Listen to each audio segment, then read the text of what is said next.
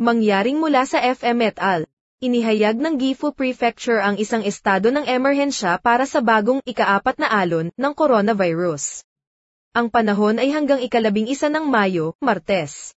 Ang mutant strain na COVID-19 ay labis na nakakahawa at malamang na maging matindi. Ang COVID-19 ay isang napaka nakakahirap na nakakahawang sakit na sanhi ng pagkalat ng impeksyon habang tumataas ang kontak sa pagitan ng mga tao.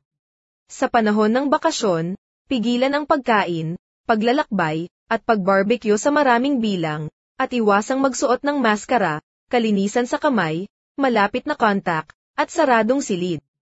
Mangyaring magsanay, mangyaring huwag, kumain at uminom, lumabas, o, lumipat sa mga prefecture, hindi lamang araw at gabi.